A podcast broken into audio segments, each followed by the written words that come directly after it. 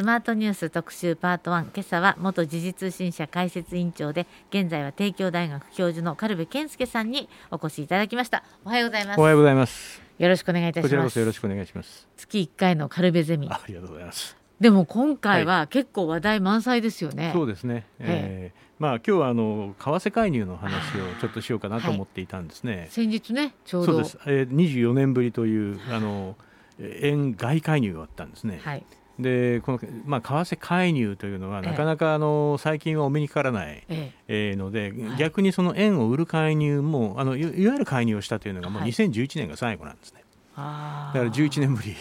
で あの円を買うえーその介入は、あ実はその要するにこれは円安に対処するんですけれどもそれがもう24年 ,24 年ぶりということになりますのであんまほとんどないない状態でしたね。はい、あの日はとにかく145円台にヒューッといそうですねってしまって、ええ。あまず、まあ、そんなことはないんでしょうけど、まあ、そうしたら、えー円買い介入をしようと決めていたのか分かりませんけれども、あの政府があっていうか政府というのは日銀が介入いや実はあのそこいいポイントでですね、はい。為替介入の仕組みというのは、あのまあ、決定権というのは政府にあるんですね、ええははははここで、まあ、じぎかなり技術的な話を含みますので、うん。はい。これは財務省の、お財務官という方、あのナ財ンバー。の一番上ですね。えっと、事務次官の、まあ、ほぼ同格なんですけれども、国際経済の責任者ですね、この財務官という人が、まあ、はい。事実上決めて、えでもちろん大臣の決裁を取りますけれども、で日銀に指示をするんですね。え。はははで日銀は実行部隊として、えであの民間の金融機関に対していいくらでどうあのオファーを出しいくらで買うみたいなあるいは売るみたいなオファーを出してで彼らが実際にその市場からあの資金をそのまあ円をドルに変えるとかそういうことをやってるんですね。あああんまり考えたことがなかったんですけれども、日銀があの民間のはい。銀行に対してえ円買うよってやるんですそうです。だだから事実上に、まあ、日銀がやってるように見えるんですけれども、ええええその指示を出しているのは財務省ということになりますね。でまあ、財務省に指示を出すのははい。政府ということなんですか、でまあ、だから財務省というのは政府の一部ですから、まあ、あの政府政よくあの政府、日銀はええ。介入したってよく言うんですけれども、じそう実態はそういうふうなことになってます。政府日銀がええ、介入を実施そうですそうです、なぜでしょえー実にいいポイントですね、はい。つまりあの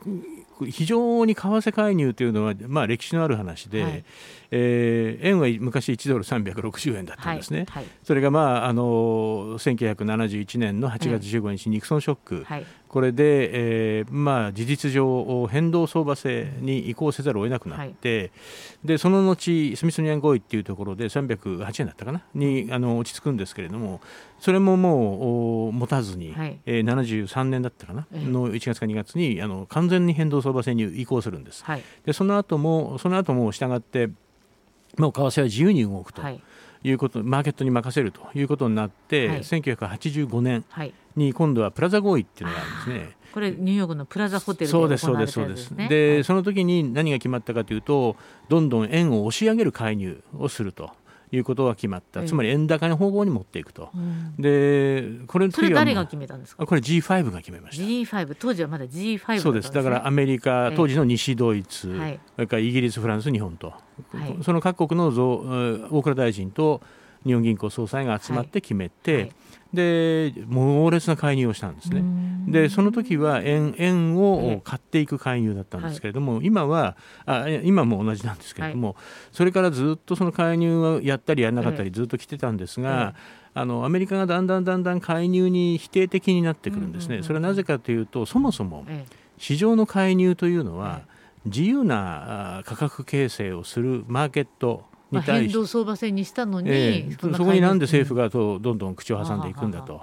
お金実弾をその投入するんだええ。というようなことでアメリカはまあ原理原則みたいなところにうるさいところがありますから、ええで、えー市場を歪めるようはない形での介入はだめよと。い。うことに、を言い始めたんですね。でまあそれからあの為替介入というのは、ええ。例えば円を売ってドルを買う。逆に 円を買ってドルを売るでもいいんですけども、ええ要するにその円ドル介入をする場合はうん。相手がで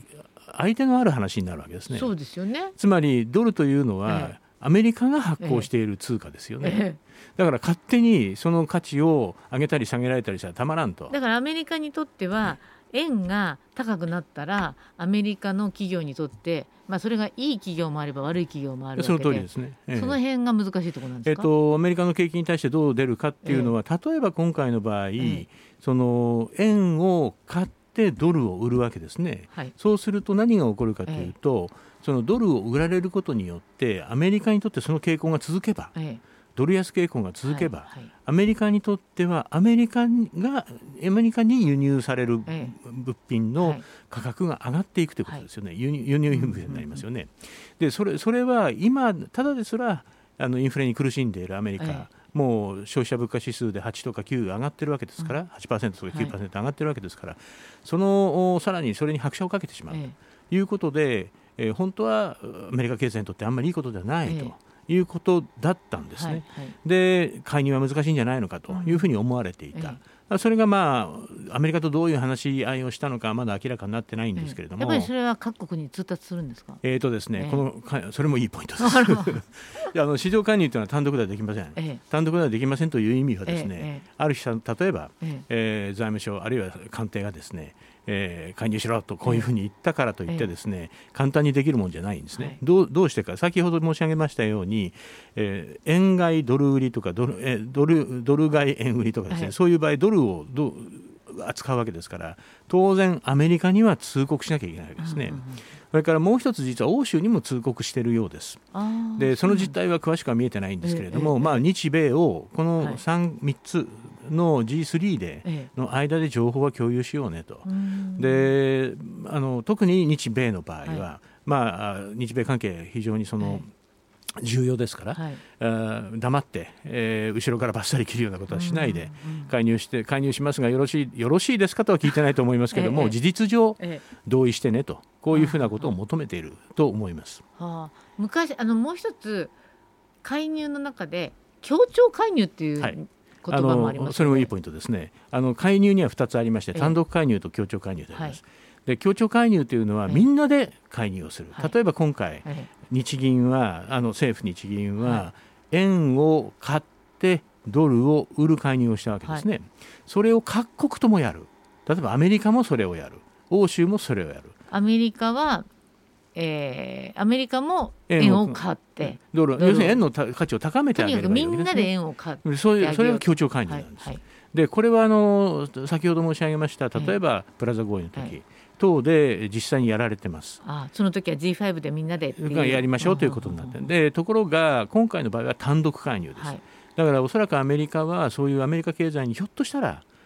ダメージを与えることになるかもしれないような介入については、まあ日本やるんだったら日本だけでやってと、はい、こういうことになったんだろうと思いますね。はあ、でも、はい、単独介入だとやっぱりこう限界があるっていうか。それもそれもいいポイントです、あの非常にやっぱり協調介入と単独介入どっちが力が強いかとったら、それは協調介入の方が強い。ですよね。それは G3、今世界の経済の、まあそのまあなんて言うんでしょう、えー、トップ3がですね、ええ。そういう同一の方向性を向いて、ええ。介入してくるというのはこれは非常にあの強いメッセージになりますね。まあ、今回は単独介入だったので、はい。ええ。ー、円は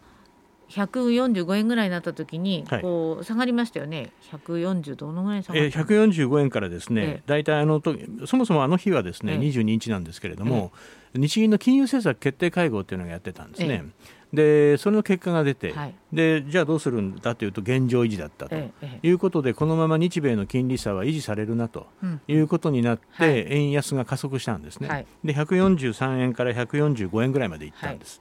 でそこでえー、介入を介入を決断をして、えー、午後5時頃だったらしいんですけども、はい、どっと介入していって、一気に141円台まで、えー、円が戻したということのようですね。あれは9月の22日の木曜日の夕方5時ということは、はい、その後3連休じゃないですか、はいすね、やはり急に市場介入して、市場がこう揺れちゃうといかんということで、その夕方週末のおそらくですねこれあの急速に円安が進みましたので、ええ、これはあまりに急激だということで介入したんだと思います。もちろんその後3連休ですけれども、あの23日といったって、あの為替はあのアメリカは入ってますし、なのでそういうところで。って今24時間やってるんです。そうですね。であのおそらくこの事前に当然介入するよということは、もうアメリカにも通告していたことだと思いますので、はい、えー、そういう意味では当局間では驚きはないんですけれども、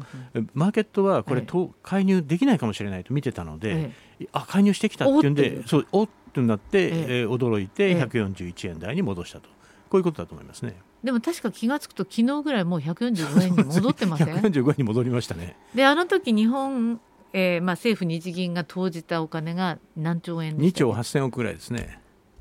2.8兆円、ええ、まあおそらく介入の規模としては、え、まあ大きいんですけれども、まあ2兆円というのはよくある数字ですね。ああ、そうかでも結局今週になって戻っちゃったということを考えると、意味がいやあのですね要するにあの急速に動くことを避けたいということなのでどっかのポイントを目指しているわけじゃないというのが財務省の説明なんですね。そういうことなんですね。えーははは急激に動くと。そうです。急激に動かないなら145円台でずっと推移してもまあまあそれは145円台で安定的にいるんだったら介入には介入はできないでしょうね。はあそうですか。えー、今朝のスマートニュース特集のコーナー元時事通信社解説委員長で現在は帝京大学教授の軽部健介さんにお話を伺っています。えー、為替介入の話、はい、まだあのパート2でも伺いたいと思います、はい、よろしくお願いいたします。こちらこそよろしくお願いします。続いてはスマートニュース特集パート2今朝は、えー、帝京大学教授の軽部健介さんに授業をしていただいてます。後半もよろしくお願いします。こちらこそよろしくお願いいたします。毎月第一火曜日に、はい、えー、来てくださる軽部さんに、い、つも難しい話を分かりやすく解説していただいているんですが、はい、えー、今日は、えー、先月22日に、はい。政府日銀が行った、はいね、市場介入、為替介入について、あの教えていただいているんですが、ええー、24年ぶりとなる円買い介入を行った。はいはい。えーこれは前半のお話によると、えー、市場があまり急激にこう、動くということがやはり経済にとってはよくない。はい、そうですね。あのやはりあの安定的に推移するというのが一番あの経済にとってはあ為替はね、ええ、一番、うん、望ましいことなんですけれども、え、市場というのは、はいあのまあ、大きく分けて2つの取引がありますね、それは1つは実需といって、例えばあの貿易を、まあ、普通の例えばなんどうだな車の輸出入をしますみたいな形で、実際に物が動いて、あるいはサービスが動いて、でそこでそのお金のやり取りが発生すると、でそこで円をドルに変えなきゃいけないとかドルを円に変えなきゃいけないというのは、これが実需というんですね。もう一つは投機というのがあります。でこれは要するに儲けてやろうと。でお金をいっぱい持っているファンドとかですね、はい、いろんなその人たちが、はい、あその為替市場を使って自分が儲けたいと。はい。であ今、円高に動いてるなと、はい、でここでさらに円高を加速させれば自分のポジションを取っておけば、はい、これ儲けられるなと思えば、はい、そういうふうな行動に出てくるんですね。FX えー、とね、まあまああれの大きなもんだという、あれの大きなもんだという。投機筋というそうですその投資家みたいな投機筋というよく言われますね。で実はそのただこれ判然としないですよね。どっちが、どその資金の動きがどういうふうなものなのかというのは。ただやはりあの投機筋というのは急激な動きは好みますけれども、実需の人たちは困りますよね。なのでまああのあまりにどんと2円3円動いてしまうと。いうのは困るということでこれを、まあ、スムーズイングオペレーションというんですけども、まあ、スムーズに、はい、えー、あまり変動が大きくないように慣らしていくというのが介入の一つの考え方なんですね。でところがアメリカはあのさっきも申し上げましたけども、はい、介入に否定的な、ええー形に、えー、もう考えになっていて、はい、今、まあ、あのこれ数年前にアメリカの直接あの財務省の方から聞いたんですけれども、はい、まあ、3つ条件があると。はいで一つは為替レートが極めて不適切に動いていると。いうことなんですね。変な動きってことです変な動きということです。で、まあただ不適切何が不適切なのかというのは、はい、解釈の問題がありますから、はい。はい、あ日本とアメリカで、えー、解釈がずれるということは多分しょっちゅうあるということだと思います。それから2つ目は、為替の急激な変動が市場を不安定化させて、実体経済に悪影響を与えているということ、例えば為替が崩れて株式市場にまで影響が及んだと、で株式市場が急落してしまったとかですね、いろんなその形が考えられるんですけれども、実体経済にまで、あの悪影響が及び始めたと。いうような時には、まあ、為替介入は正当化できるだろうと。そして3つ目としては、はい、その為替外国為替市場つまり外為市場の機能が損なわれているんだという証拠があることだということなんですね。そうなんですね。この3つが揃わないと介入はだめとアメリカは言っていいると。はい、はい、えー、またちょっと、えー、ここでですねニュース先ほどの、えー、北朝鮮のミサイルの関連のニュース入ってきたので、えー、柴崎宏アナウンサーよろしくお願いします。はい、えー、柴崎宏アナウンサーでした。ミサイル多いですよね。多いですね、最近。えー、あの特に今回の場合は、えー、今までは日本海に落ちていたのが、はいはいえー、日本を越えて太平洋に行ったっていう、これは多分今までと決定的に違いますね。そうですね。えー、あの J アラート出てて、えー、ミサイルが通過したということなので、えー、北海道青森県の方は、えー、特に注意が必要ということなんですけど、うん、これはちょっと有識事態に。有識事態ですね、ね。あのおそらく日本の上空を飛びあ日本を飛び越して太平洋に、行ったっていうのは何年ぶりなんですかね。そうですよね。確か以前も、えあのありましたけれども、はい、久しぶりの出来事ですね。ですね。で最近北北朝鮮は私の専門家ではないんですけれども、あの先週から、はい、先週か？あの、ね、米韓軍事えー、あの頃から非常にその、ミサイル飛ばしてますよね。そうなんですよね、えー、1週間に何発っていう状態なんですけれども、またね、続報入ったらお知らせしますけれども、はい、えー、こういうでもミサイルとかそういう、うん、えー、要因っていうのも、この為替には影響が出てくるんですよね。もちろんこういうあの国際政治、えーえあるいは事件、事故、こういうものでもあの為替の動きに影響を与えるということはよくある話ですね。ですね。えー、先ほどですねお話しいただいていたのはアメリカというのはもともとその介入ということにはあまり肯定的ではない。うん、あのそうですね。むしろ否定的最近非常にそういう姿勢を鮮明にしていますね。はい、ただし介入する場合はこう三つの原則をそうです。これ三つ全部満たした場合ですか？満たしないとダメだということなんですが、はい、実はあの。2016年かな、はい、にあの、まあ、これはあの日本が当時円高、ええ、今と逆です、はい、円高が急速に進んでいた頃があるんですね、え、一時期、その時に介入しようかなって思ったことがあって、でアメリカに通告したんですね、はい、そしたら当時はまだあのあのオバマ政権だったんです。でごめんなさい、だから2016年ですね、16年ですね、はい、16年、大統領選のある年でした。はい、でその時に、えーと、16年4月だったと思いますけれども、えええー、アメリカに通告したらですね、はい、オバマ政権で、うん、そのオバマ政権がやはり介入には懐疑的で、ええ、最終的にはやめてくれというふうにして言ってきて、ええ。ー、やめなきゃこれオバマ大統領から電話させるぞみたいな そういうことまで言ってきたんですで結局日本政府は介入断念してるっていうそういう事件が事件というかまあそういう事案があったんですね。でやはりあのそうなってしまうアメリカの理解が得られないまま介入をしてしまうと、そういう日米関係にひびが入ると。いういうような事態にまで至る可能性がありますので。一応 EU とも情報は共有しようと言ってもあの EU に対しては、あまりそういう気は使っていない、まあ、いいとにあのやっぱりユーロっていうのは、うん、あの日本の決済、まあ、やっぱドルが中心でしたから、うん、やはりドルっていうのはそれからやっぱり日米関係っていうのが非常にその、うん、もちろん日欧関係も大事ですけれども、ええ。日米関係っていうのは基軸だということを考えれば、はい、アメリカにその無断で無断でっていうのか、え、あのアメリカの同意を得ずして、えー、介入をするということのリスクっていうのはあると。いうふうに政府は判断したんだと思いますね。うん、あのー、まあ、当時は108円前後だったと、うん、まあ、円高ドル安と。そうすると日本は割合と輸出するものが多いわけですよね、うん、まあ、車全体とか。そうするとアメリカにとっては貿易赤字が増えるから好ましくない状況かと思うのにただですねあのもうすでに実はこの車とかまあ象徴的なんですけれども、ええ。車産業自動車産業っていうのはずっとその為替の変動に痛めつけられてきたところがあって、ええそれからもう一つは日米摩擦ですね、日米摩擦で貿易摩擦貿易摩擦でその輸入をす、まあ、輸入拡大を許さないみたいなことをアメリカの自動車メーカーが言ってた、でそこでもうどんどんどんどん工場をアメリカに建て始めたんですね、そうすると何が起こるかというと、あまり為替の影響を受けなくなってるんですね、はいはい、為替が変動しようと、うん、アメリカで車を作り、うん、まあ、アメリカで、えー、販売をするわけですからあまあ、細かな部品が輸入されてくればそこはあの円相場の関係はありますけれども、基本的に体操もアメリカで生産するそれをアメリカで売るんであれば、為替の変動はあまり受けないんですね。で要するに日本の産業構造がちょっと変わってきているので、昔のように円安になって、えー、どんどん貿易があの輸出を促進できるんだというふうなことというのは、もう一遍考え見直してみたら昔の今みたいに私に私にみたいな人がやっぱりこう車がたくさん輸出されるから円高だとどうのこうのもちろん今でもあの実は車っていうのはたくさん輸出されてます。えーでそれはあの昔ほどではないあの間違いないですけども、えー、あのただやはりどれぐらいの、えー、その今影響が、為替によって生じているのかということで、まあ実証的に分析していく必要があるでしょうね。うん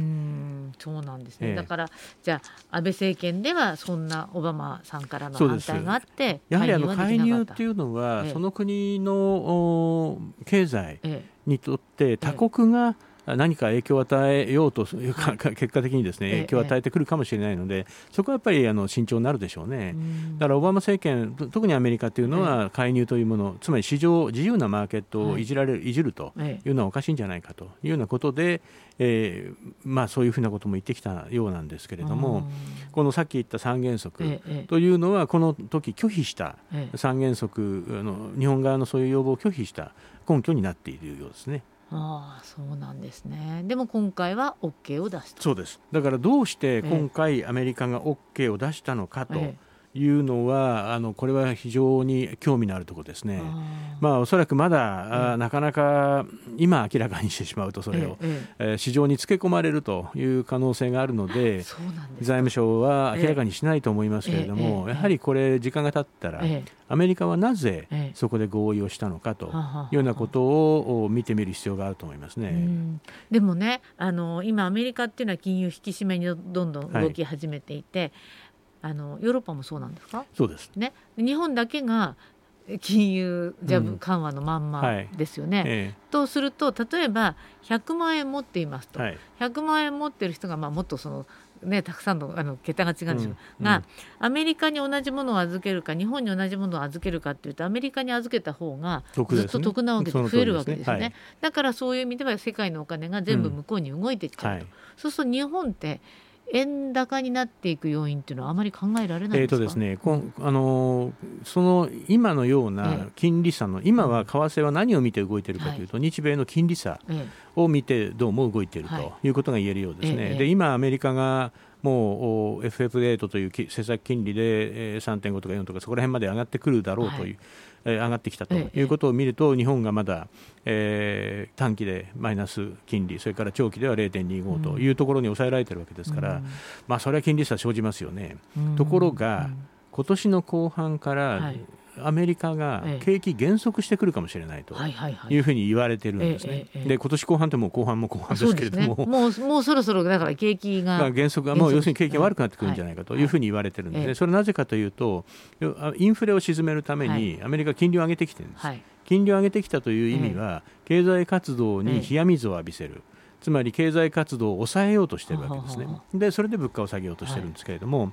そうすると何が起こるかというと、うん、当然のことながら景気は、要するにブレーキをかけてるわけですから、はい、経済に、ええ、景気は減速するだろうと。でそうと景気が減速してくると今度は FRB というアメリカの中央銀行は何をするかというと、はい、金金利をぐーっと上げてきたんですけども、え、それを下げるかもしれない、そうすると日米の金利差は縮小するかもしれない。そうすると今度はドル高に向かあごめんなさい円高に向かう可能性があるぞと。こういうふうに見てるんですね。そうなんですか、ええ、だからあまりジタバタしないということなんだと思います。うんそうですか。でも今年後半からまあアメリカが景気減速かもしれない。で昔から昔すぎるかな。アメリカがほら風邪ひくと日本あアメリカがくしゃみすると日本は風邪になるじゃないですか、これはまだ今でもこの減速があのやっぱりアメリカっていうのは世界のナンバーワン区の国ですから、そこが経済が変調をきたせば、リーマンショックに見られたように、うん、あっという間に全世界に伝播していくと。いうことになるでしょうね。で日本は昨日日銀単価になるものが発表になったじゃないですか。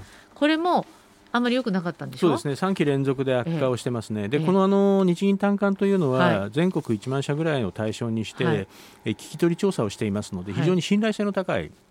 日本銀行が行うんですけども、非常に信頼性の高いあの統計なんですね、でそれで3期連続悪化というふうに言われているので、やはりかなりにあの日本も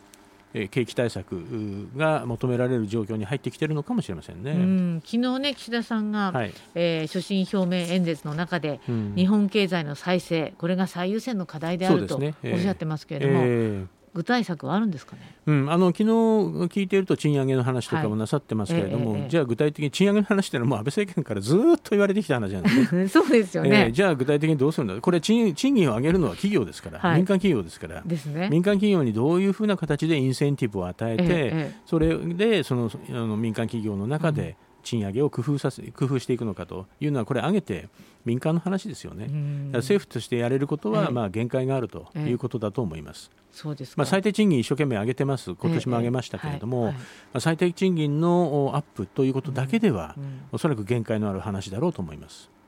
そうですか、まあ、新しい資本主義の旗印の下で物価高、円安への対応、うん、構造的な賃上げ、はい、そして成長のための投資と改革、はい、この3つが重点分野とあの岸田さんが物価高に、ね、対策ということで、はい、まあ、もういろいろ対策を打ち出しますね、で昨年からやってるのがあのガソリンの値上がりに対して補助金を出すとい。うような形で、はい、まあ、元売りに対してですけれども、えー、値段を抑えるとい。うことをやっている、これから電気料金について、まあ昨日も明らかにしたようですけれども、えー、新しい体系をその、まあ、事実上その上がらないような形で、これもただ財政的な出動を裏側にその、必要としますね。で、そうこれらっていうのはインフレの影響を財政で、ええ。ー、抑えようとい。うことなんですけれども、同時に考えねばならないのは、これ兆円単位で、あの予算を必要とします。で今、日本の予算、日本の財政というのは世界でワーストですよね。で、ね、これをどんどんまたこれ借金、どんどん積み増していくのかと。でそれからもう一つ王道王道は物価高に対しての王道、あの対応策の王道はやはり金融政策なんですよね。でやはりインフレを沈静化させるのはそれは中央銀行の仕事と。金融引き締めが本来は効果を発揮すると。ですね。だけど今そこが動けないので、ええ、財政で出しているということなんですけれどもそれ当然、えー、それには限りあの限界があるとで特に石油などを見れば、ええ、石油の価格って値下がり始まってるんですね、もう。でそうするとそれにそれでもガソリンはあのに対して補助金補助金をすると。いうのは、これ、その円安で、ええ。かさ上げされた部分に対して補助金という意味ですよね、そういう意味になってしまう、そうすると他に円安で苦しんでいる産業いっぱいあるわけですから、なんで俺たちはくれないの？という話にもなってしまいますね。補助金出すのも難しいです、ね、難しいです。すごく難しいです。そうですね。えー、ですからこの補助金を出す場合には、えそのなぜここにそれ要するに選択的にやるのかという説明が必要になりますね。うんうん、そうですか。えー、まああの日銀もお時間なくなってき来年3月でしたっけ、はい、黒田さんから総裁変わって、えだからちょっとそれ経済政策が変わるのかどうか分かりませんけれども、しばらく変わる変わる。変わ変わることが変えることができない、うん、あのしばらくは動けない可能性が高いと僕は見てるんですけど、ね、そうですか、ええ、でも岸田さんも新しい日銀総裁も難しい舵取りが迫られていることだけは、まあ、事実ですね。そうですね、ええ、そうですか。で日本経済も今一つよろしくなさそうだし、うん、パッとしないなと。ただまあ難しい舵取りが迫られるのはいつでもどうそうまあそうかもしれませんね。ね。えー、あ まあ世界経済も後退懸念、そうすると日本もなかなか浮上できない、うん。うん、いつもこんなお話ばっかりですけどそうですね。暗いですね。暗いですね。はい、えー、今日はですね、えー、帝京大学教授の軽部健介さんにお話を伺いました。ありがとうございました。ありがとうございました